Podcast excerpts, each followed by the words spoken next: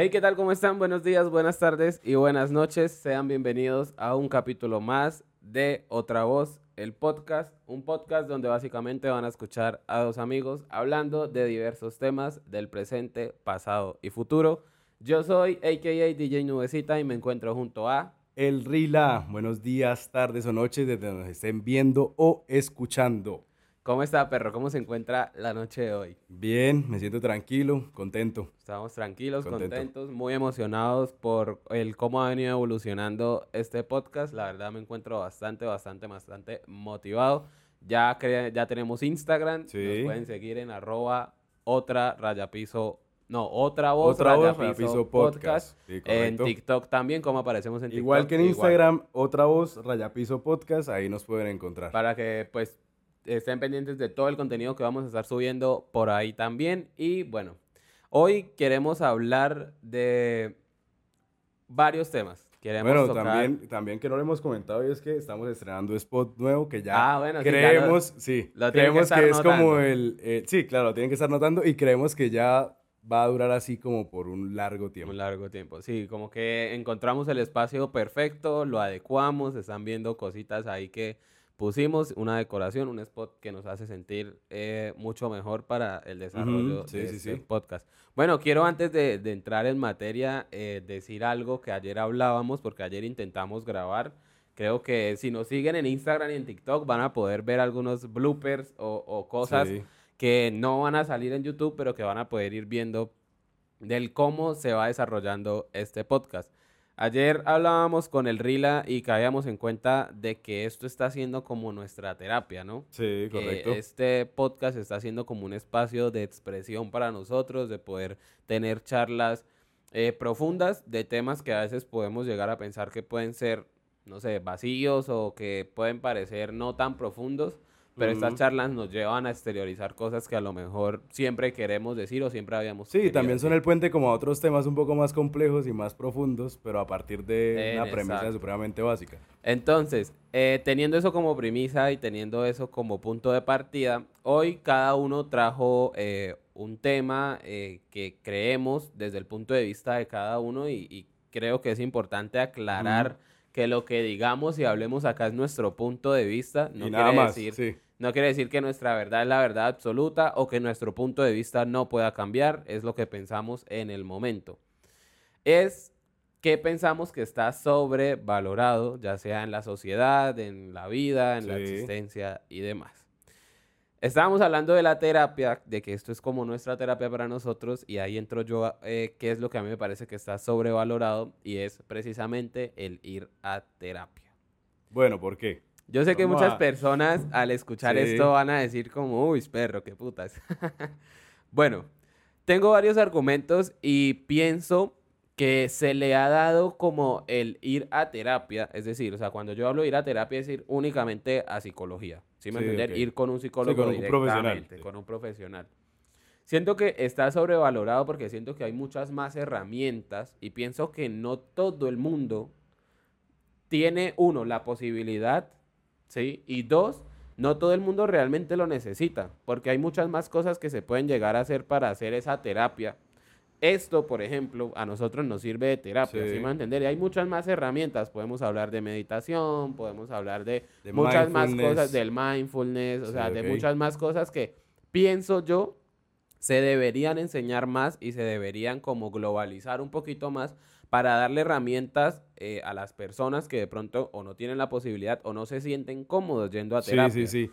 Bueno, pero yo siento que, o sea, es que estamos cerrando la terapia a solamente eso, lo que usted comentaba, que es ir a, un, a donde un profesional de la salud especializado en psicología. Eh, entonces, siento que no está sobrevalorado para mí. para mí, mi opinión personal, no está sobrevalorado ir a terapia porque eh, yo siento que sí necesitamos si bien hay muchas herramientas como las que comentábamos anteriormente, yo sí siento que muchas veces uno puede tener las herramientas, pero hace falta una guía de alguien que como que sepa más sobre el tema, ¿sí? Okay. Que, sepa, que lo guía uno por el camino, ya sea un, un, un, camino espiritual, ya sea de mindfulness, de yoga, de meditación, de cualquier... Eh, ¿Cómo se llama eso? Espérame cualquier... Como cualquier alternativa holística. ¿sí? Ok. Sí, como Claro. terapias holísticas que, que llaman... eh, Sí, obvio, no. O sea, yo sí lo estoy, digamos, llevando más al tema de eso, ¿no? De ir a- al psicólogo, al profesional de psicología, porque lo que digo, están las otras ramas o las otras áreas. Y digo que está sobrevalorado porque siento que como sociedad también se tiende a juzgar mucho a la gente incluso que no va al psicólogo. Sí. Sí. ahora está muy de moda ir a terapia también. O sea, ya uno ve mucho en redes sociales memes o discursos muy Sí, sobre ir sí, a sí, sí, terapia. sí. Pero yo digo que está sobrevalorado porque pienso, que vuelvo y digo, hay muchas más herramientas. Está el mindfulness, claro, que es otra forma de terapia, que van a haber Mm. otros maestros, otros mentores, otros guías, en efecto. Pero yo sí, lo, o sea, yo sí cierro un poco el tema de esa, eso, a la psicología o de ir al psicólogo, porque pues también pienso que es un poco egoísta y es cerrarle a veces las posibilidades a las personas de, de, de eso, de explorar otras áreas del, Mm. del, con las cuales puedan llegar a sanar esas cosas por las cuales están buscando esa herramienta de la psicología. Sí. Ojo, no estoy diciendo que esté mal. No, y Ni no se está satanizando claro, la psicología. Ni, estoy, ni tampoco quiero que ojalá piensen de que estoy invitando a la gente a que no vayan a terapia. No, y además que, que, bueno, uno de los factores que yo creo que influyen también en que como que no veamos tan viable la psicología es también los sistemas de salud de cada país, ¿no? Claro. Y sea, siento que eso influye mucho en que los psicólogos también se ven atados de manos muchas veces porque no hay herramientas o no hay, no hay un apoyo recursos tampoco, recursos. para poder atender a una persona con la, de la forma, o sea, de la mejor forma posible. Claro, y yo puntualmente toco este tema porque yo hace muchos años, muy niño, eh, pues tuve por varias, digamos, circunstancias de la vida que ir al psicólogo y pues no tenía las, los recursos económicos para pagar citas Sí. privadas con psicólogos, por ende iba a los psicólogos del seguro. Aquí en Bucaramanga hay una clínica que se llama ISNOR, Sí. a la cual yo fui, no sé actualmente cómo sea, pero al menos en el tiempo en el que yo fui, la verdad es que ir a psicólogo allá para mí fue una de las peores experiencias. O sea, ¿Por me qué? sentí muy juzgado, me sentí atacado y no sentí que me daban ni herramientas ni me enseñaban a, a manejar ninguna herramientas. Más bien me hacían sentir culpable por cada cosa que yo iba a comunicar allá. Sí, y yo sí, siento sí. que el trabajo del psicólogo tampoco era ese, o por lo menos eso a mí me llegó a sentirme mal. Y fui en varias ocasiones. Sí. Y eso, o sea, yo lo digo porque, claro, es el, o sea, yo decía, pues son los psicólogos del seguro. Sí, me va a entender, es decir, No, y como a que- cuánta cantidad de pacientes tiene que atender una al- sola persona. Una sola persona al día, los, pues, o sea, yo, allá había gente que iba con problemas ya muy graves y muy densos, o sea, Sí. las salas de espera eran densas, parce. Entonces, como que eso a mí me llevó a pensar o a buscar otras herramientas porque me di cuenta de que no me sentía cómodo con la psicología y porque vuelvo y digo, puede que no todo el mundo se identifique con esa manera de sanar. Sí, Mm. hay otro tipo de terapias, claro. Yo vuelvo y digo, vuelvo y cierro el tema únicamente a ir al psicólogo. Y por eso digo que está sobrevalorado y también es, vuelvo y digo, es un poco egoísta con las personas que uno no tiene los recursos suficientes. Y también se sataniza mucho el no ir a terapia. O sea, también siento que se puede hacer otro tipo de terapias o también puedo llegar a decir que está un poco sobrevalorado. Porque en efecto, yo siento que cuando uno va al psicólogo o uno va a algún tipo de, de- de terapia y demás, es a buscar respuestas que sea como sea, uno también ya las Sí. sabe, ¿no? Uno de alguna manera está esperando que otra persona se las diga. Sí, porque a lo mejor puede ser un poco... Bueno, pero ahí también estamos descartando casos, casos clínicos como que ya Claro, requieren de un que- psiquiatra, que de que ya es que requieren de un ya es otra diagnóstico. vuelta. Sí, o sea, ya Pero bueno, entonces si uno no, si uno no asiste, digamos, a un psicólogo, Sí. que es como el profesional estudiado para ello, que podría determinar que uno lo que necesita no es una terapia, ya sea holística o con un Ujú. profesional como un psicólogo, y que determina que uno lo que necesita es un psiquiatra, como un, una... O sea, como que es una enfermedad un poco más compleja y más, más grave. Pues yo No sé. siento que en efecto eso ya depende. Bueno, claro, sí, marica. O sea, es que también hay muchos, hay muchos casos, pues, muy diversos de. O sea, yo de- siento, yo siento que la psicología, o sea, uno debería ir al psicólogo, pero no debería cerrarse como a otras a alternativas. otra. Exacto. Eh, exacto. Exacto. O sea, sí, por eso yo digo que está un poco sobrevalorada porque se nos ha como enseñado, o sea, pues globalmente se nos Sí. ha cerrado mucho a ir al psicólogo, ir al psicólogo, ir al psicólogo. Sí, solamente eso, Como si pero, fuese pero lo único no, que funcionara. pero también es una herramienta que funciona, o sea, y que, Ah, no, y que no a mucha que- gente le ha exacto, servido. Solo claro. que no cerrarse solamente a ese... a ese, Ajá, pues, a ese, a ese rubro, pues, de, de, de sanación, por así decirlo. sí. Bueno, pues eso es lo que yo pienso, ¿no? Y lo que yo quería compartirles. Entonces, pues, el Rila, ¿qué cree que está sobrevalorado? Bueno, para mí, una de las cosas que está sobrevalorado en la sociedad y que la sociedad misma nos obliga a hacerlo es a la productividad, a ser 100% productivo 24/7. Sí. Yo siento que la sociedad se ha encargado de que nosotros pensemos que descansar, los tiempos de descanso están mal y nos hace sentir culpables por eso. Claro. o sea, que constantemente tenemos que estar produciendo, haciendo, haciendo, haciendo, haciendo y como que no hay parte, no hay tiempo para el ocio, no hay tiempo para uno autoconocerse, no hay tiempo para compartir con la familia, no hay tiempo para, en fin. Con amigos, nada. O sea, y siento que es algo que se nos inculca desde muy niños porque eh, cuando uno está en el colegio o cuando uno está en, una, en la etapa pues, de la niñez y adolescencia, algo que se dice mucho de, de voz de los papás o profesores y demás es, intente que su hijo no tenga tiempo libre como de que un niño con tiempo libre o un adolescente con tiempo libre se va a perder. O cosas muy por ese estilo. Bueno, yo estoy de acuerdo con eso, pero pero no, a los extremos. No, a los o sea, es que yo siento que satanizan el tiempo libre y, y, debería enfocarse mejor a, ok, tienes tiempo libre, ¿qué vas a hacer con ese tiempo libre?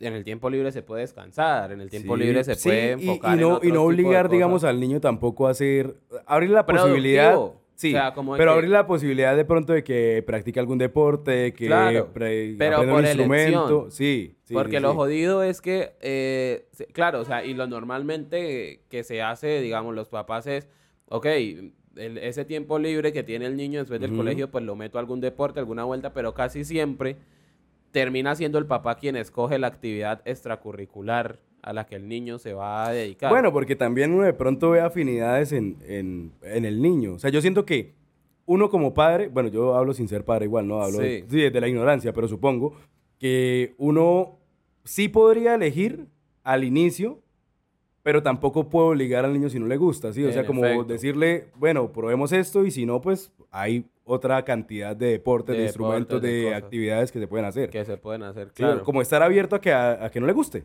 Claro. Sí, porque muchos padres sí son como, ya, le tengo que le guste. Sí, o sea, como Porque queremos que sea futbolista, porque queremos que sea, que no, que practique tenis, que toque violín. En efecto, sí. Y claro, pues también algo de la productividad tóxica, le digo yo, es el tema de pues, parce, es jodidamente tóxica y es jodidamente mala para la salud mental, porque en efecto cuando uno quiere descansar, uno no es capaz de quedarse quieto.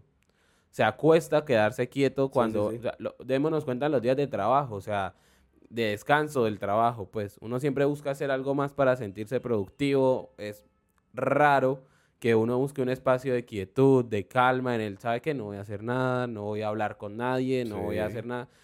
Uno se reúne con amigos del trabajo y es hablar de más trabajo. Mm. Uno, o sea, es como que... Sí, son todos los temas de conversación, claro. Entonces, como que eso es bien jodido y como que lo que hace es que la gente se pierda de la verdadera vida y se afecte mucho, pues, parce, yo digo, ah, eso, o sea, eso genera depresión. O sea, el no sentirse productivo todo el tiempo genera una depresión y no se aprovecha el verdadero tiempo libre. Yo, personalmente, desde que empecé a dedicarme a lo que me dedico actualmente y empecé a tener mucho más tiempo libre, empecé a caer en cuenta de que tenía un problema con eso, como todo el tiempo tengo que ser productivo, todo el tiempo tengo que hacer algo. Me tocó bajarle mucho las revoluciones, marica, decir, ok, hoy no voy a hacer nada.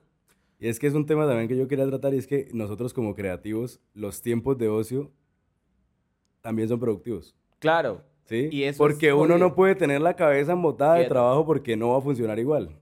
Y no va a ser, o sea, no va a generar la misma cantidad de ideas ni la misma calidad de ideas que cuando uno está descansado y está tranquilo y, eso está compartiendo. Y, yo siento que eso, o sea, bueno, nosotros porque claro, tenemos mentes y, artísticas y la vuelta, pero ahora extrapolemos eso a un trabajo común. Sí. ¿Por qué la gente se termina mamando tanto de los trabajos? ¿Por qué la gente va tan aburrida a trabajar? ¿Por qué la gente siempre va triste?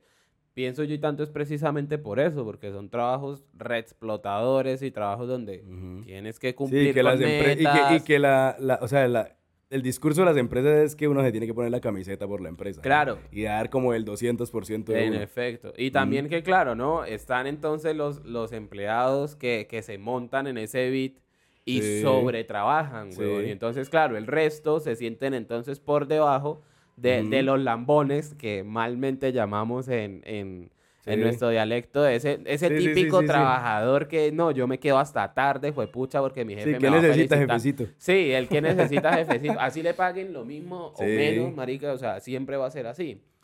Qué jodido esa vuelta, parce. Sí. Y eso, eso también pasa, bueno, en el ámbito del arte también.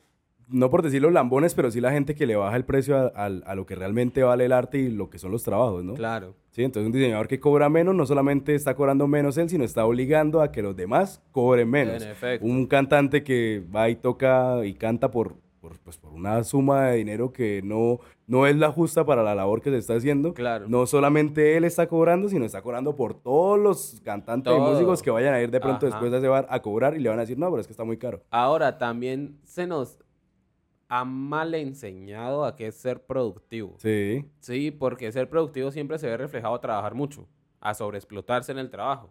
Pero ser productivo. Ya siempre estar cansado, güey. Siempre está. O sea, tú eres el más productivo cuando más mamado estás y cuando más exhausto estás del trabajo. Cuando, para mí, en estos momentos de mi vida, ser productivo o cuando yo digo, Uf, hoy fui muy productivo, es esos días donde uno prioriza incluso la calma, el descanso, el, el me quedó tiempo libre para, el, el, ok, hoy me quedó tiempo libre para salir a caminar, es porque fui muy productivo. Y trabajé también a mi ritmo, o sea, no estuve como con una presión, en un acelere, ahí fue productivo. Ahí fue productivo, o sea, y para mí productividad, bueno, y, y, también que esa productividad tóxica también se puede llevar a muchos ámbitos, ¿no? al, al porque a veces uno se quiere sentir muy productivo, digamos, no sé, con el ejercicio. Pongamos el ejemplo. Es otro ejemplo de que estoy produciendo mi cuerpo, ¿no? Le estoy haciendo algo a mi cuerpo. Entonces, si yo un día no hago, un día no, no descanso, me doy duro, me doy palo. Y otra de las cosas que genera la productividad tóxica, güey, es que uno no sabe decir que no. Y no aprende a decir que no. Entonces, si a uno le ofrecen un trabajo y uno de pronto siente que no lo puede hacer, hmm. igual uno se siente mal porque, parce, es más trabajo, es más dinero voy a estar haciendo más cosas. Se siente mal decir que no, se, siente, mal, como, venga, yo también priorizo mi tiempo libre, o sea, no, las 24 horas del día puedo estar trabajando. Uy, sí, o sea, aprender a decir que no es muy difícil, marica, en todas las áreas, creo yo, es una de las cosas más... A nosotros nos enseñan casi que siempre a decir sí. Sí. Sí, sí, sí. Voy a, coger siempre las oportunidades, también porque siempre se está pensando que a futuro no van a haber oportunidades. No van a haber oportunidades. Y es un pensamiento muy tóxico con el que uno crece a veces y que es complejo soltar. Y, y tienes razón en eso de aprender a decir no en el trabajo, marica. Uno se siente mal porque de alguna manera uno busca cierta validación del, jefe o de la persona que, que, pues le está pagando a uno, marica. ¿Sí? Y también, claro, el uno decir, uy, hice más. O sea, como que trabajé más, gané más. O fui más productivo cuando realmente lo que está haciendo uno es llegando a un cansancio físico o mental que... A quemarse, con el conocido Claro, o sea, que ¿de qué, ¿de qué llega a servir esto sobre explotar? Es decir, ok, trabajé más, gané más plata, no sé, si soy vendedor, comisioné, marica, me devolví ambicioso, fui, comisioné, me maté. Pero al final estoy mamado y cuando yo quiera disfrutar de mi sueldo no lo voy a disfrutar. Sí, no va a tener ni tiempo ni nada. Ni salud, ni ganas, ni, nada. yo, yo he tenido una teoría de que muchas de las personas que a veces malgastan su dinero como del, de los trabajos, que malgastan el dinero es porque no están contentos con el trabajo. Porque yo soy consciente de que cuando uno recibe el dinero de una manera feliz o con algo que a ti te agrada hacer, esa misma manera el dinero evoluciona, de esa misma energía se, se, recibe y se, y se da el dinero. Y lo he notado por, o sea, no, como que he analizado a personas que conozco que yo decía como que, marica, no sé, en cierto trabajo te sentías mal, mamado, todo el tiempo te quejabas, todo el tiempo renegabas y así ganaras mucha plata, no tenías dinero, o sea, como que sueldo llega, sueldo se va, sueldo llega, sueldo se va, sueldo llega, sueldo se va. Y siento que va de la mano de eso del, Marica, si tú estás cansado, estás mamado, lo primero que vas a hacer es malgastarte la plata porque vas a ir o, me la gasto en cerveza porque quiero entonces el, el pajazo mental de... Uf, parce, a mí yo tengo una, una historia sobre eso y es que yo eh, empecé trabajando en una empresa eh, manejando la página web. ¿sí? Y yo no disfrutaba para nada del trabajo. Sí. Y para mí, o sea, yo no veía ya que llegara el viernes para yo tomar cerveza, güey. O sea, para, o sea, como mi salida de tener que trabajar todo el, toda la semana en algo que no me gustaba y, que no me sentía cómodo. O sea, para mí la salida era, uff, voy a llegar a la casa y me voy a tomar una cerveza y ya voy a estar tranquilo y ya, no voy a estar en ese trabajo de mierda, güey. Ajá. Y lo mismo, el domingo también era una terapia porque el domingo ya se acababa el fin de semana, yo tenía que volver el lunes ya a trabajar temprano. Y no, o sea, el ambiente laboral era maluco, el trabajo no era tan chido, yo no estaba es como de que uno busca, uno está dentro del trabajo buscando salir todo el tiempo de ese lugar y como que sin disfrutarlo, marica. Yo pienso que los trabajos se tienen que disfrutar.